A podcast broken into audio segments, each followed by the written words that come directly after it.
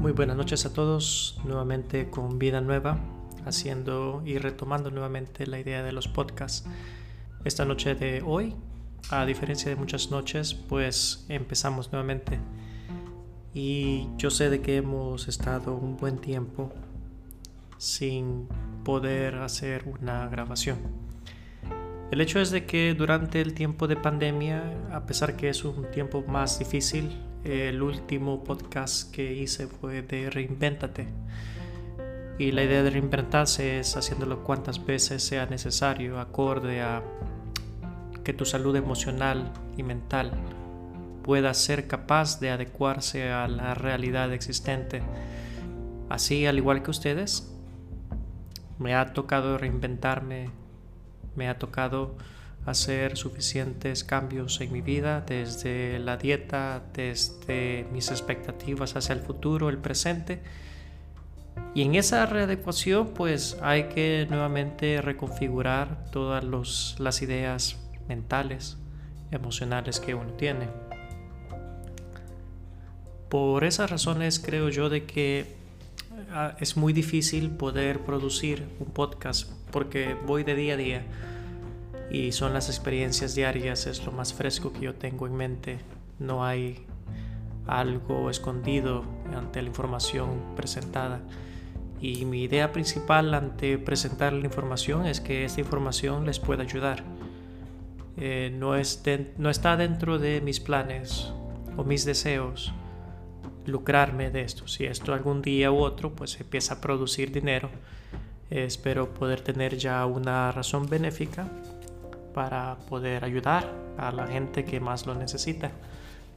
Y pues gracias a Dios, eh, dentro de mi vida no hay algo que yo pueda decir que tengo necesidades financieras. Gracias a Dios tengo más que suficiente. Y pues empezamos nuevamente. Así que el día de hoy, o más bien dicho esta noche, me gustaría al menos susurrarles para muchos de los que pues buscan la cama y, usualmente me escuchan más de noche que de día, lo cual es el propósito de este podcast. Entonces quiero dejar en sus mentes unas cuantas ideas. Hace poco tiempo, y eso era una de esas noches de desvelo, ante la incapacidad mía de poder hacer algo al respecto de lo que está sucediendo al mundo. Eh, soy mi aptitud personal ante la vida es si hay algo que yo pueda hacer al respecto, yo lo voy a hacer. Hay alguna parte de mi esfuerzo que puede llegar a algún lugar y esta puede afectar en algo y el efecto dominó va a suceder y algo va a pasar. sin embargo, en una de estas noches mirando hacia el cielo de mi habitación, yo podía llegar a las conclusiones mentales de que qué es lo que yo estaba haciendo con mi vida. Y este ha sido el sentir no de uno, sino de muchos. Y estaba pensando en lo inadecuado que estaba y lo mucho que me hacía falta por comprender y continuar. Esos pensamientos alargaron durante la mayor parte de la noche y dije en mi mente que no soy el adecuado, no estoy capacitado, eh, no estoy preparado, por supuesto que sí. Y ante todos los pensamientos surge algo muy, muy lindo y es de que si estoy presente en esta vida, mi existencia tiene propósito. Del propósito del cual estoy aquí sentado y mirando hacia el presente, debe de haber alguna razón, no solamente cósmica, pueda ser más que todo espiritual, de lo cual mi presencia pueda aportar algo y poder haber sido más allá. Así que reasigné nuevamente mis ideas del presente mis ideas en ese entonces del presente estaba más enfocado en cómo sobrellevar y poder existir. Primeramente mis propias falencias mentales como es la depresión, la melancolía, el negativismo, tuve que reaprender en cómo sobrellevar estos rasgos de mí mismo y sobrellevarlos de tal forma que me lleven a mí, por lo menos a lo que podríamos nosotros llamar el siguiente año. Yo digo, sobrevivir al 2020, sobrevivir al 2021 eh, va a requerir más esfuerzo del usual, porque nosotros como seres humanos, y más si algunos viven en primer mundo, han de saber de que la supervivencia no es uno de los fuertes. Ahora, nosotros que vivimos dentro del tercer mundo, la supervivencia es algo que viene natural. El ambiente nos ha provocado a nosotros a siempre ser flexibles ante cualquier circunstancia y que lo más común que va a suceder es que las cosas van a empeorar. Y esa flexibilidad ante el mundo nos lleva a de que a pesar de lo que suceda, no se trata uno de quedarse con los brazos cruzados y simplemente aceptar lo que venga, sino de que está sucediendo lo que está sucediendo, pero yo qué voy a hacer al respecto. Y eso porque sucede de que dentro del presente no hay otra cosa fuera del presente. Y si yo elijo la cero actividad,